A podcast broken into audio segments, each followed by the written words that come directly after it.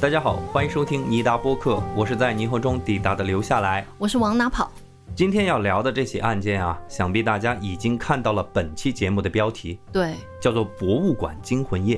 哦哎，顾名思义嘛，这就是一起发生在博物馆内的一起真实案件。哦，我想到柯南有一集就比较精彩，它的名字就叫做《博物馆杀人事件》。对，还有很多电影都是跟这个相关的。嗯，我有印象的就是《达芬奇密码》哦，那本呃汤姆，汉克斯演的那个呢，嗯，就是卢浮宫的那个博物馆馆长被人杀害了。对，之后还摆成了达芬奇名画里面的一个状态，而且他死之前还留下了一大串密码给人破解，我觉得就特别精彩哈。是。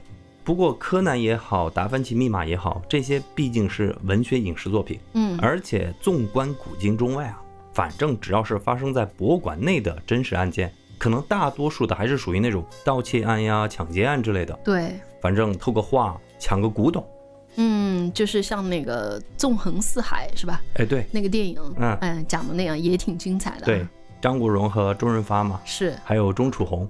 不过这种案件很少闹出过人命。是，但是今天我要给大家讲的这起发生在博物馆内的案件呢，是一起真实的命案。哦，跟达芬奇密码情节十分巧合的是啊，在这起案件里，一位博物馆馆长在深夜在馆内惨遭杀害，警方是整整追踪了二十五年才将凶手绳之以法，而且就差一点，永远就错失了抓住真凶的机会。那相比起咱们以往所讲过的案件，这起案件的过程可能不是那么离奇或者复杂，嗯，但是这起案件呀，在当时也是被认定的大案要案。关于死者，也就是这位馆长背后的故事，后来经过多家媒体的报道，也得以让公众了解到。而且这个呢，也是我决定今天要给大家聊这起案件的原因。那么在二十多年前的那个深夜啊，这个博物馆内究竟发生了什么呢？那么我们就把时间拨回到一九九五年的七月六日。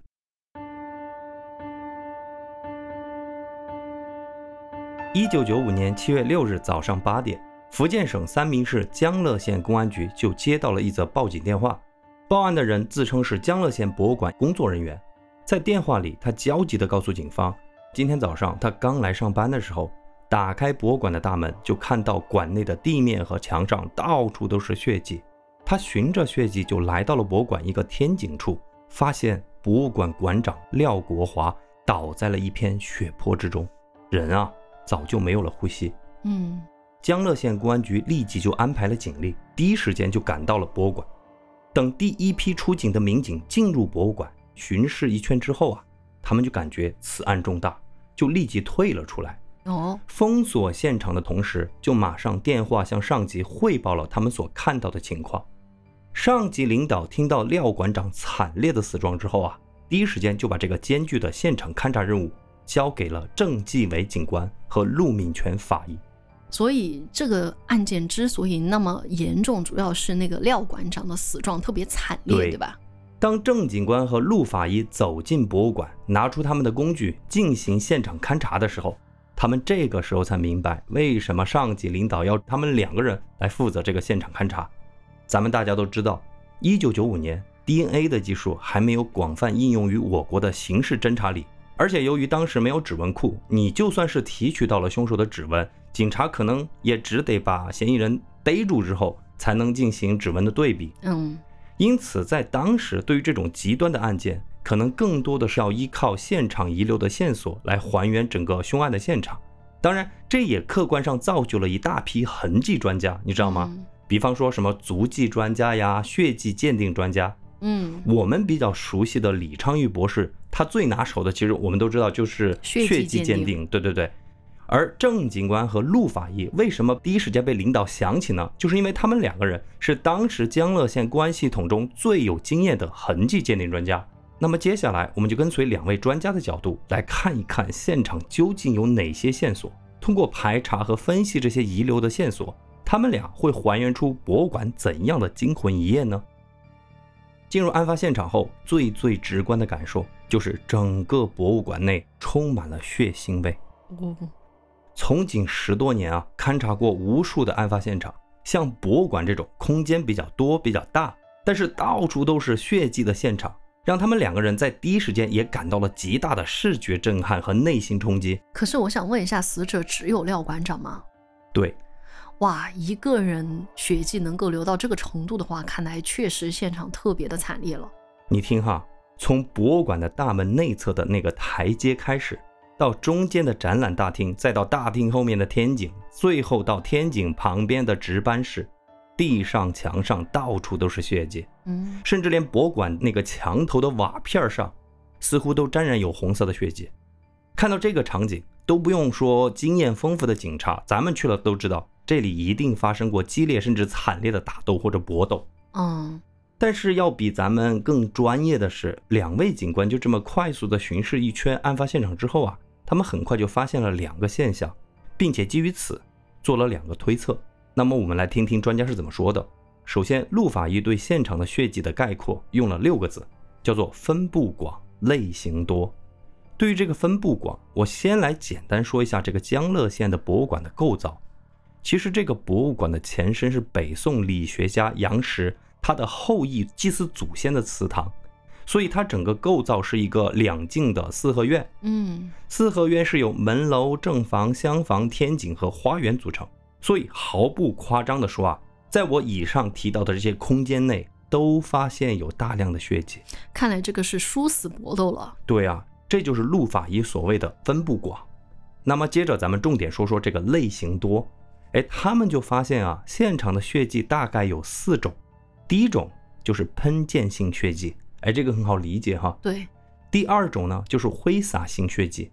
我想大家也能够想象，就是挥刀砍人的时候，挥洒在地面和墙上那种竖排的血迹。嗯，看来凶手是带了这种大型的器械的哈。对。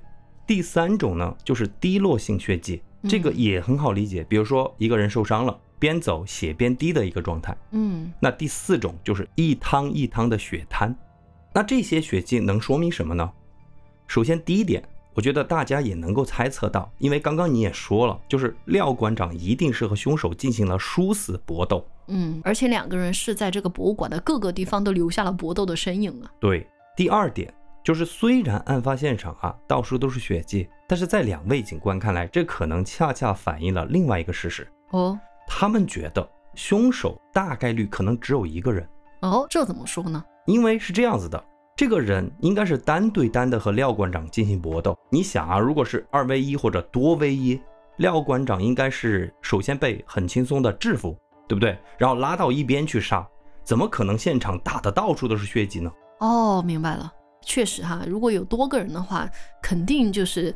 压倒性的胜利，对啊，就不存在说我们两个人还要搏斗到这个地步。你可能就在某一个房间血迹比较多嘛。对，那大家注意哈，现在此时此刻还没有开始正式的进行实地勘查，两位警官就这么简单的看了一下现场，就这么你一言我一语，大致的勾勒一下整个犯罪的经过。而且更重要的是哈，在接下来的详细勘查之后，两位警官最初的很多推测都被证实是八九不离十。嗯。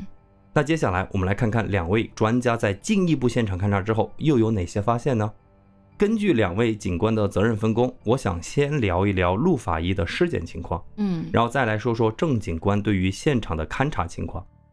陆法医啊，发现死者廖馆长的时候，廖馆长是身着睡衣，仰面躺在地上，身体的两侧和头部的地面全部是成汤成汤的血迹。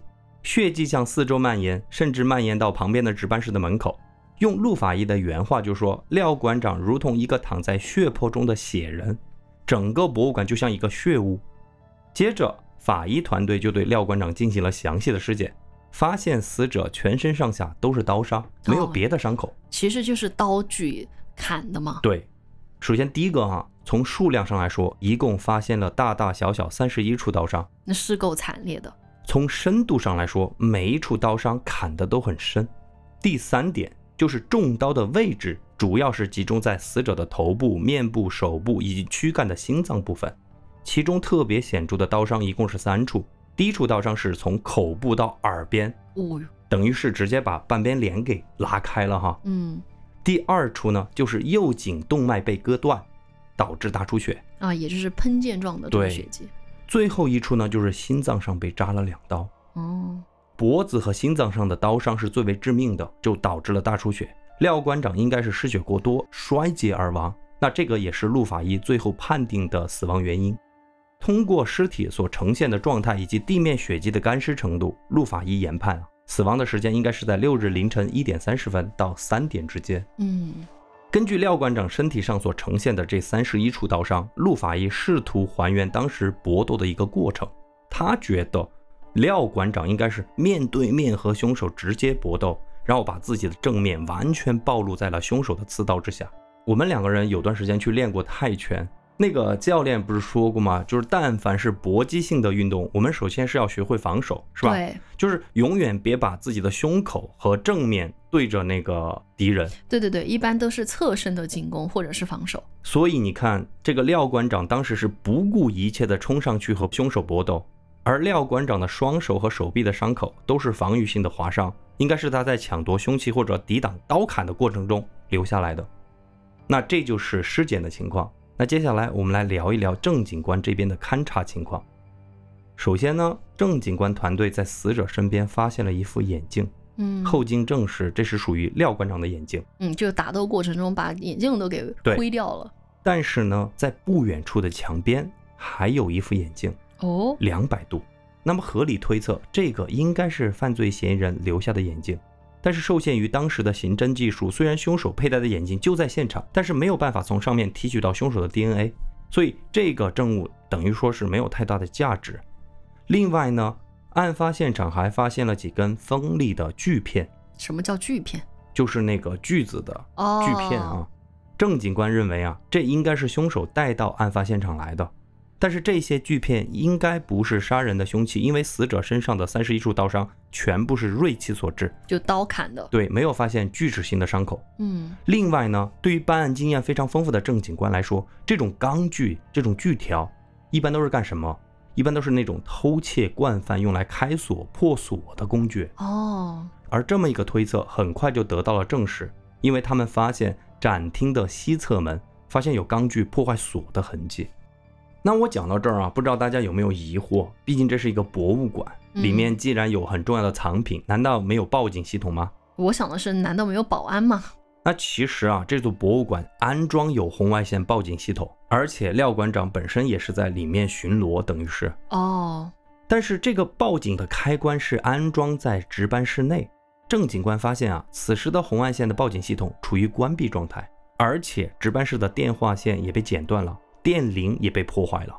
嗯，所以就是人为的。看来这个凶手他是有先调查一下这个博物馆的嗯情况啊。那调查到这儿，郑警官就转头问了问工作人员，博物馆的藏品有没有被偷走？对，就是他来的目的是什么呢？对啊，既然他有这个锯子锯开这个门，是不是一开始其实只是为了偷窃呢？哎，但是得到的答案是一件藏品都没有丢，嗯，所有的藏品都完好无损的保存在展览厅和储藏室。那么郑警官就开始疑惑：哎，如果说这是一个小偷，但是什么东西都没有偷，但却如此这般凶残的杀害了廖馆长呢？难道是仇杀吗？我有一个不成熟的推测啊，你说这个凶手他还戴着眼镜，我感觉是一个有点文化的人啊，嗯搞不好就是管理的人。然后他是不是就是有什么心思被廖馆长发现了，然后所以才起了杀心？哎，你的这个猜测，哎，有点东西。顺着你的逻辑哈、如果是一个穷凶极恶的凶手，照理来说，廖馆长也没有那么大的勇气和力气上去搏斗，对吧？对，也许这个凶手也是一个戴着眼镜、斯斯文文的，没错，所以廖馆长觉得自己可能跟这个凶手也能拼一拼。是，不过呢，你接着听我继续讲。在发现眼镜和镜片之后，郑警官又开始仔细巡查凶手的指纹和足迹。嗯，哎，十分遗憾的是，整个案发现场虽然是到处都是打斗的痕迹，但却没有采集到一枚有效的指纹。郑警官就觉得这个凶手是不是搞不好戴了手套？哦，就是有备而来嘛。哎，又说回到足迹啊，现场唯一采集到了一枚足迹，是在那个天井边采到的半片的血足迹。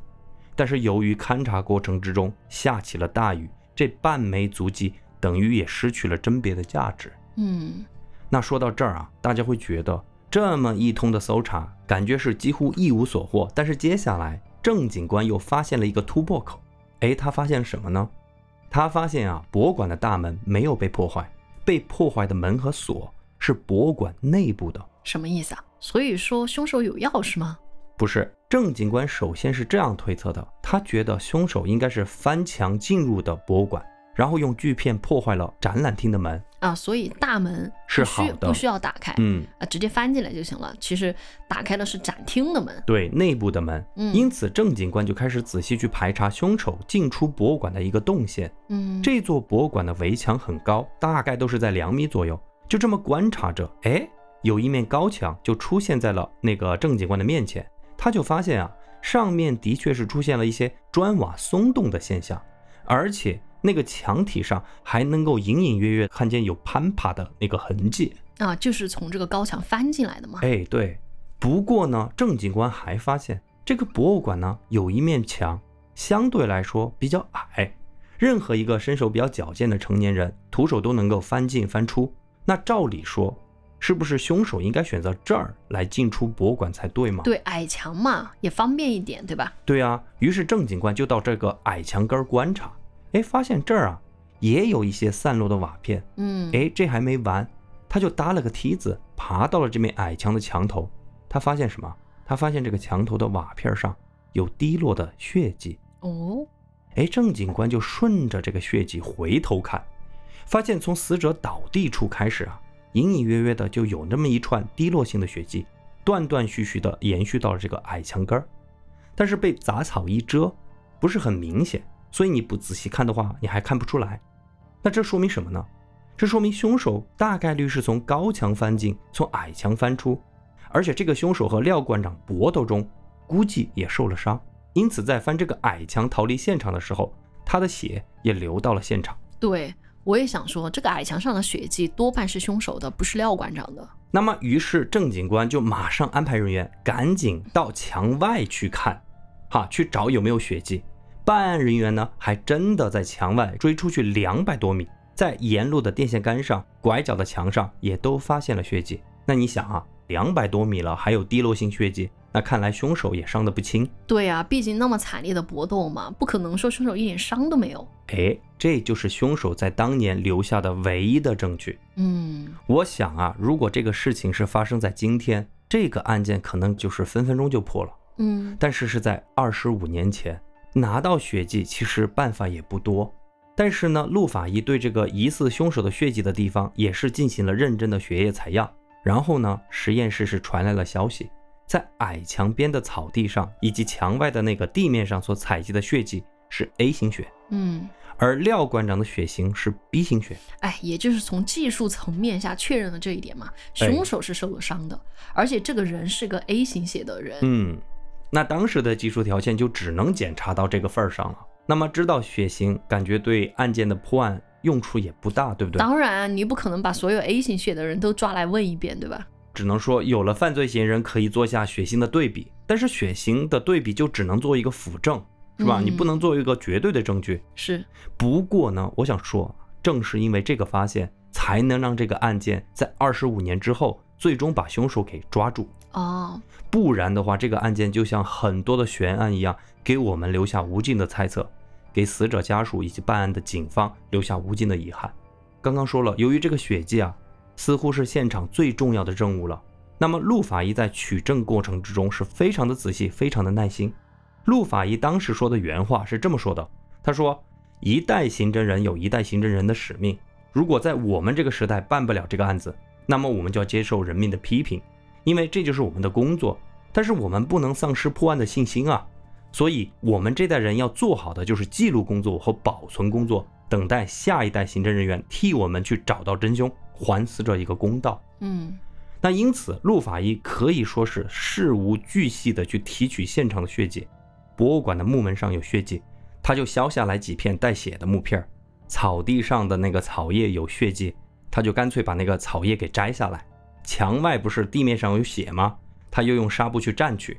墙头那个瓦，他干脆就直接把瓦片给拆下来带走。反正就这样子啊，林林总总，他提取了大概十几份带血的证物。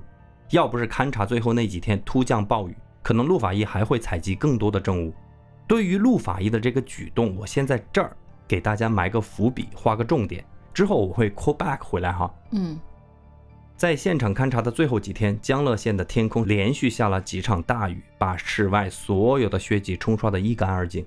这几场大雨也给案件的侦破难度增加了好几个等级，等于说这个博物馆的案发现场几乎是失去了反复勘察的价值。嗯再加上这是一个博物馆，它是需要尽快恢复开放的状态。啊，属于公众的嘛。对，所以郑警官和陆法医就只能带着他们拍摄的大量照片，以及他们提取的这些带血的资料，向专案组进行了案情汇报。嗯那我们接下来就说说这个案情分析会啊，在这个案情分析会上，大家对于凶手进行了侧写，对作案动机进行了分析，同时也确定了侦破的思路和方向。首先，咱们讲第一点，专案组呢基本上同意了郑警官和陆法医在现场勘查时做出的那两个推测。嗯，大家还记得吗？就是凶手应该是一个人。对，为什么这么肯定呢？这回，首先啊，廖馆长所中的刀伤的深度都比较平均，嗯，换句话说，就是这些刀伤的深度更符合一个人连续挥刀砍人的力度。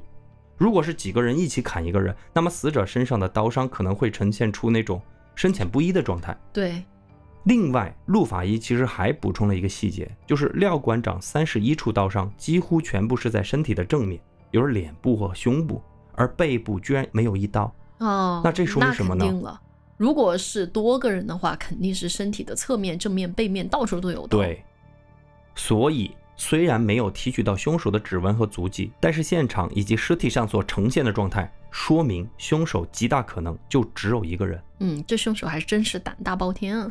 在确定了凶手的数量之后，专案组就对凶手进行了侧写。嗯，是谁会做这么丧心病狂的事呢？，在这次会议上，有部分的办案人员就提出说，这么惨烈的现场，这个凶手该不会是那种穷凶极恶、杀人不眨眼的惯犯吧？嗯，我跟你说啊，当时有人提出这个想法，并不是空穴来风，这可是一九九五年。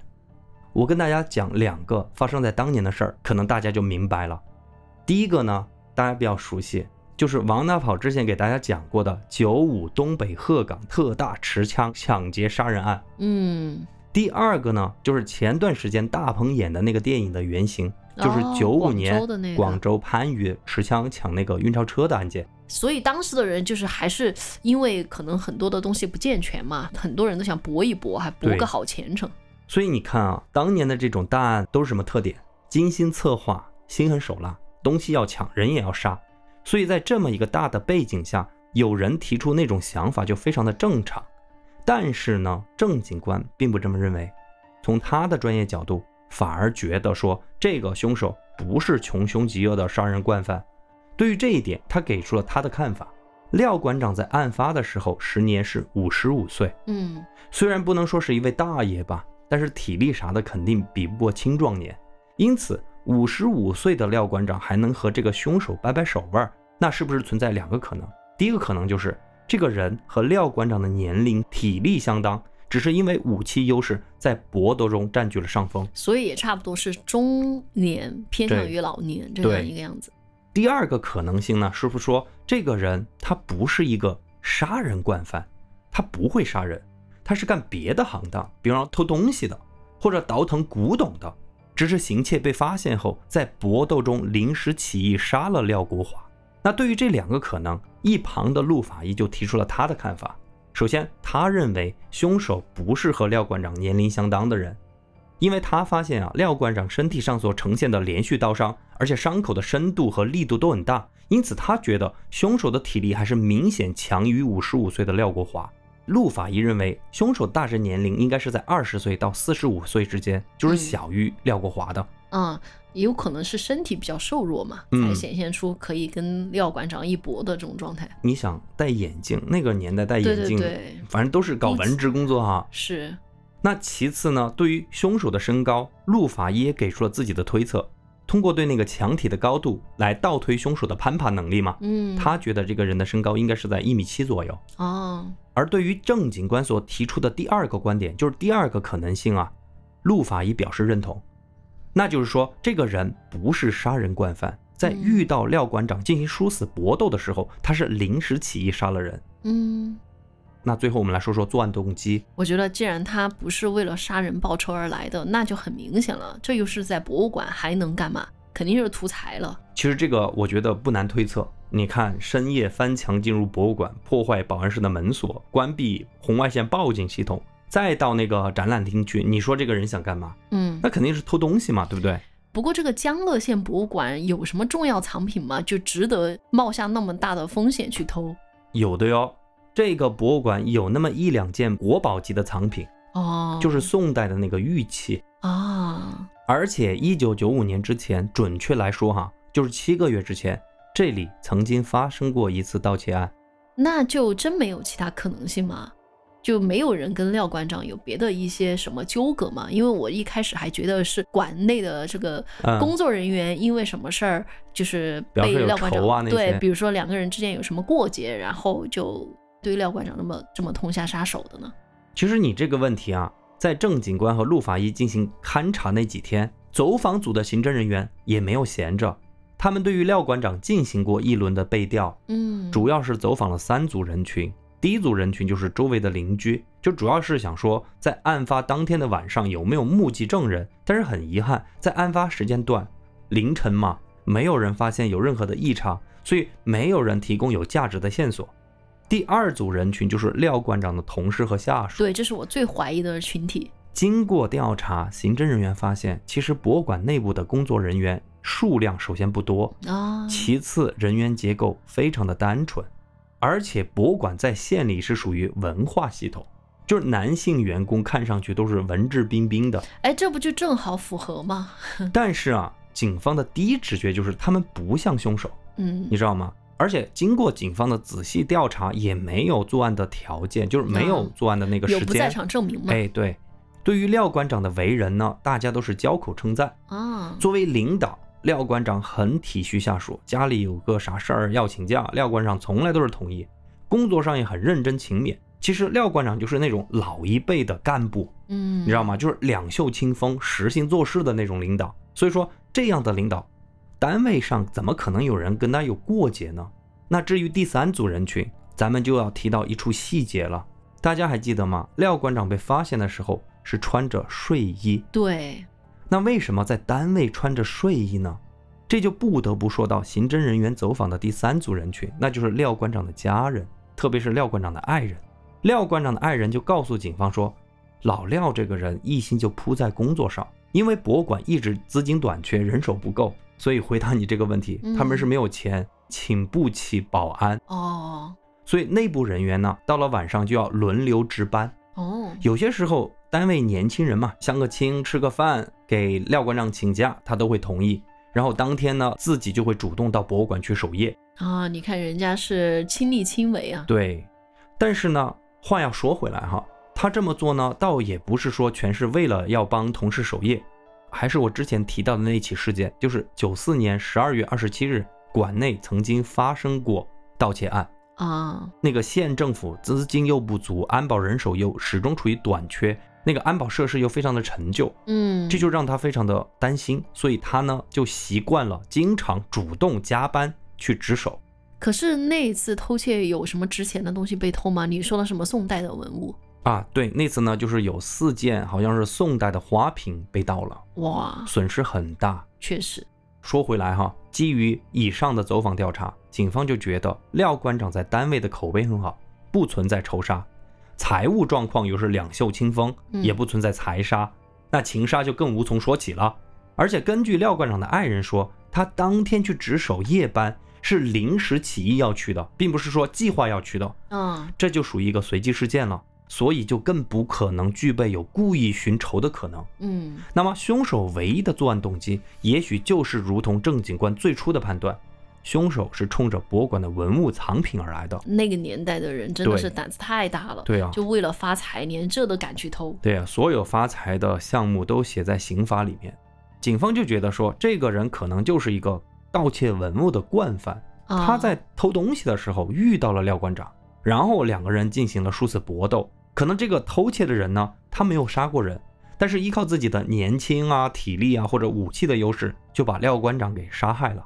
那么这么一个作案动机呢，也最符合现场所呈现出来的一个状况。那我觉得这样就更难追凶了，毕竟是个随机案件嘛。呃，跟廖馆长又没有什么仇，要追查起来更难了。而且你现场又没有留下任何的证据，就很难很难。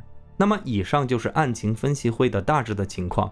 老实说，虽然我给大家盘了这么久这么多，实际上警方目前所掌握的有价值的线索十分有限。嗯，其实，在那个现场，除了大量的血迹，除了那个眼镜和锯片以外，几乎没有留下什么。不过呢，我还是想给大家汇总一下目前警方所掌握的信息啊。首先，第一，警方觉得犯罪嫌疑人大概是一个身高在一米六四到一米七二左右的男性，嗯，年龄是在二十岁到四十五岁，血型 A 型，有两百度的近视。但是平时可能不一定会佩戴眼镜。对吗，两百度其实可戴可不戴了。第二，此人在搏斗中可能受了伤。嗯，第三，此人会使用锯条、钻头等工具。最后一点，此人对于博物馆、对于文物藏品有一定的了解。对，那以上就是凶手的画像。专案组立即安排了四个排查小组。第一个排查小组就是以眼镜为线索。就去排查江乐县当地和周边配眼镜的地方。其实咱们知道啊，九五年当时配眼镜的地方其实不多，嗯，都很固定哈。第二组就是以受伤为线索，去排查医院和药店，看看嫌疑人是否有就医或者购买药品的记录。第三点就是以锯条为线索，排查销售同类的锯条的商店。最后一组就是以文物为线索，因为偷了东西得销赃嘛。而且同时，警方也将那个去年博物馆的那个盗窃案并案侦查，重点就排查江乐县以及周边的文物从业者。我感觉这个已经说是天罗地网了。对，在当年嘛，这就是一个规模最大的一个调查方式了。但是经过三个月的走访，你知道警方排查了多少人吗？嗯，总共十六万人口的江乐县，警方硬是排查了六万人。哇，那你想想，排除女性、儿童、老人。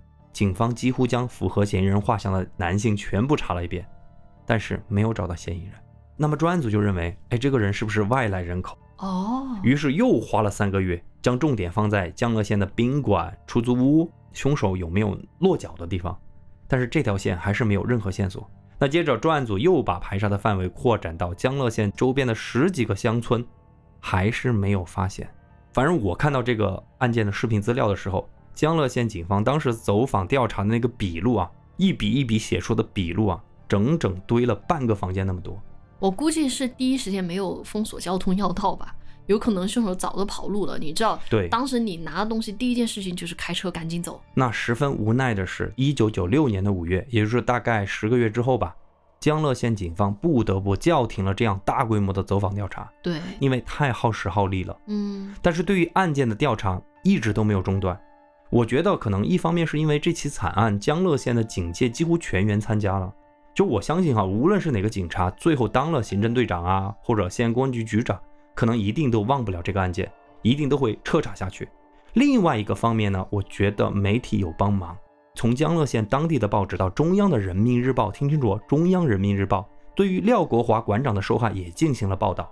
人民日报是对廖馆长做了一个很有高度的定性，是这么说的。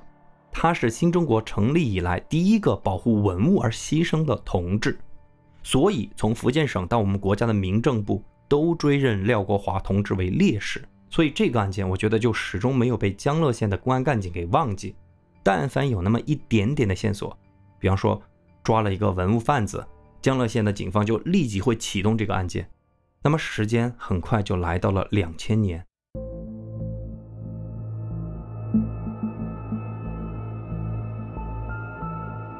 从两千年开始，我们国家的刑侦技术就开始突飞猛进了啊！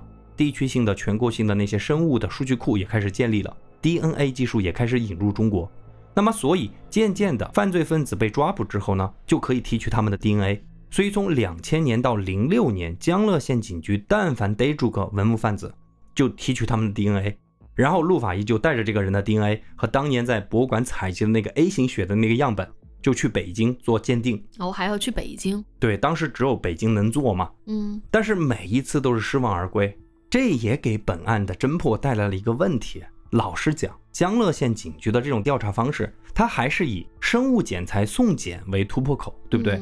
但是这种调查方式的问题是什么？就是它很低效，也很被动。你想，天下的文物贩子那么多，你抓一个查一个，哪查得完呢？万一凶手从此就金盆洗手不干了呢？那最重要的是哈，这个调查方式客观上也带来了一个非常不利的后果，就是不停的耗损陆法医当年采集的那十几份证物。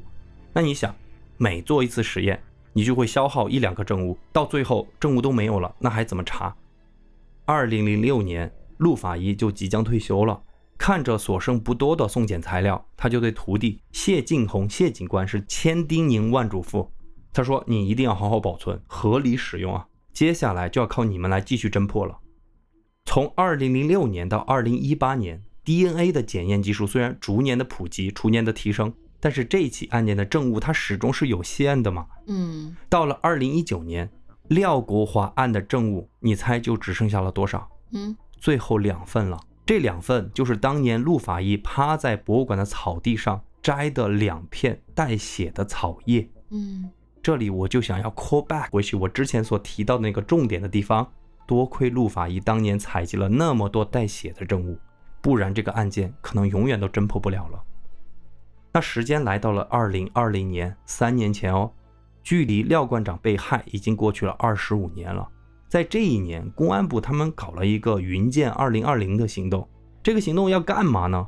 公安部啊，就筛选了九起当年没有侦破的案件，就集中精力、集中资源来对这九起悬案进行集中侦破。而江乐县博物馆廖国华案就入选了这次云剑行动。那么，因此按照上级的要求，陆法医的徒弟谢警官就得把自己师傅当年采集的这最后两片草叶送交检查。那你想，再送检再没有结果，杀害廖国华的凶手永远不可能再找到了。看来最后还是找到了。要不然没有这期节目哈。嗯，不得不说啊，DNA 的提取技术和检验技术也在提高。这一次送检的两片带血的草叶啊，它已经是二十五年前的陈旧性血迹。无论说你保管的再好，降解也很厉害。所以当时三明市的刑侦检验中心对这个检验材料还制定了很多方案。这一次的检验终于提取到了一组有效的数据，检验人员就将这个数据录入到了全国的数据库，在数据库的对比中发现了一条重要的线索。哦，这条线索。不是说具体的锁定到了哪个犯罪嫌疑人啊，而是说初步判定嫌疑人他的生活范围啊，DNA 是可以做到的。哎，对，哎，我只知道现在咱们每个人都可以去检查 DNA，然后查自己的祖上大概会是什么样的一个血缘关系。这次是检查出说这个人可能他是祖籍在哪个范围，哎，可能这个范围的那个 DNA 差不多长了一个样子。是，哎，那么根据此人 DNA 的特征。他呀，应该是属于福建省莆田市城乡区华亭镇的某一个乡村的人。那么具体？你看那么具体啊？嗯。重点来了，这个地方距离案发的江乐县只有两百公里。嗯，那很近了。消息传回江乐县，大家是一片振奋。江乐县的公安局立即就再次启动了专案小组，由局长戴彦明带队前往莆田市进行排查。插一句啊。这位戴局长就是当年负责走访调查的普通民警，现在都已经当局长了。哎，在莆田市公安机关的全力配合下，他们排查了重点人员两万多名，再结合对犯罪嫌疑人当年的刻画等条件，筛选出七百余户人家。对于所有的男性成员，专案组要求必须见到人，面对面询问，但是没有一个与犯罪嫌疑人画像相符合的人。其实这个也在预料之中。万一这个人出去打工了呢，或者搬家了呢，对不对？或者死了呢，这都有可能。就在排查到最后一户姓陈的人家的时候，终于出现了转机。哦，通过了解啊，这户人家的独子陈某早已不在老家莆田居住，而是居住在哪儿呢？南平市，不远哈。警方就调查这个陈某的户籍资料，他们发现上面呢显示血型为 A 型。嗯，一九六五年出生，如果是他作案的话，案发的时候是三十岁啊，也符合这个侧写。对，再询问家人，这个陈某的身高是一米七零左右，嗯，曾经在江乐县生活过多年。他以前的工作是某个国企单位从事钳工的这种技术工种。哦，怪不得会那个撬锁。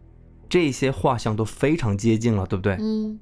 那么接下来要做什么呢？专案组就提取了这个陈某父亲的 DNA，拿他和当年这个 DNA 进行对比。啊，用戴局的话来说，就是等于说他们江乐县警方给这个陈大爷免费做了一个亲子鉴定，相似度实在是太高了。那没啥说的嘛。嗯，陈大爷这个独子百分之百就是当年杀害廖国华的凶手。对，二零二零年六月三日，当时还是疫情期间，也得亏是疫情哈，陈某没有外出，专案组没有费多大力气就把他抓捕归案。嗯第一时间询问犯罪嫌疑人陈某，戴局长开口就说：“我是江乐县公安局局长。”对于江乐县这三个字，陈某非常的敏感。随后，局长就很强势的说：“你在江乐县都干过什么？”此时的陈某心理防线瞬间瓦解，他低声说：“是博物馆那件事吗？”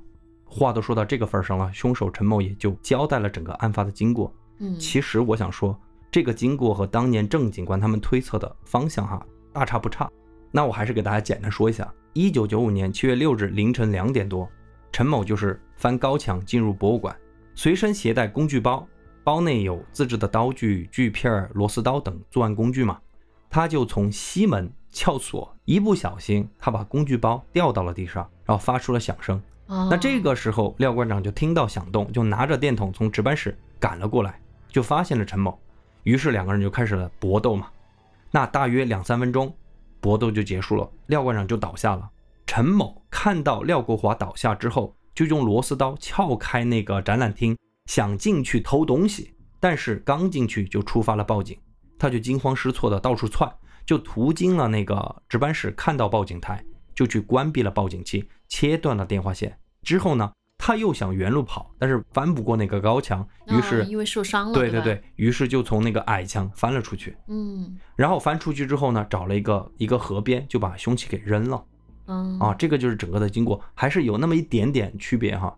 至于说这个陈某为什么深夜要翻进博物馆去偷东西，主要还是因为他赌博欠下了很多钱，所以想去顺两件文物去卖，然后这样子去偿还他的赌资。根据他的交代啊，就是之前的那个盗窃案，博物馆不是被盗窃了几件宋代的花瓶吗？就是他干的。然后这一次呢是第二次去偷东西，就把廖国华馆长给杀害了。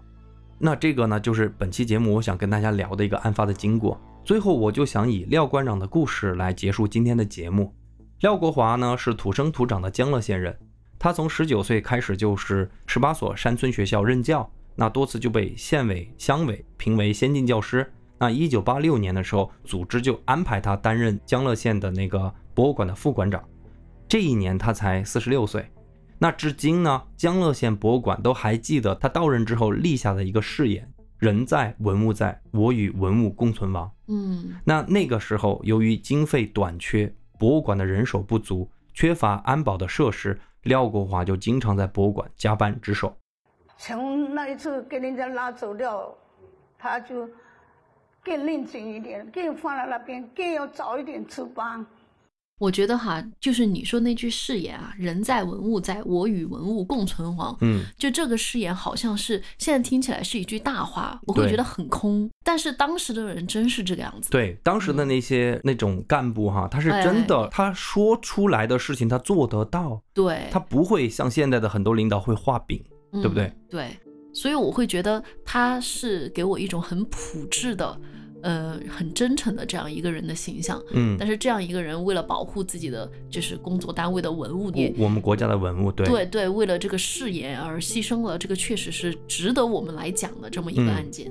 就这个廖馆长让我会想到自己的就是亲人，对，就他会让我想到我们的祖辈的那一类人。我想到了我们外公，对，就因是我外公也是，就是一个老党员嘛，以前嗯在地质局工作，嗯然后他也是在我要入党的时候，不是让让他家里面写推荐人嘛，嗯，他说。不要不许我把他的名字写上去，让我自己凭借自己的实力去评上党员。虽然我当时就觉得我对他的这个行为觉得还蛮好笑的，但是我觉得他是一个很纯粹的人。听你这个案件，我并不会觉得这个案件的过程有多么的跌宕起伏，很多的地方，嗯，我也能够大概推测得出来。。对对对，但是还是就到最后的话，他会让我觉得廖馆长这个人有一个具象，会让我有一种很怀念的感觉，就是怀念当年的嗯那样的一批人。嗯，所以这个就是今天的案件。好，那么咱们就聊到这儿，下期节目再见，拜拜。拜拜。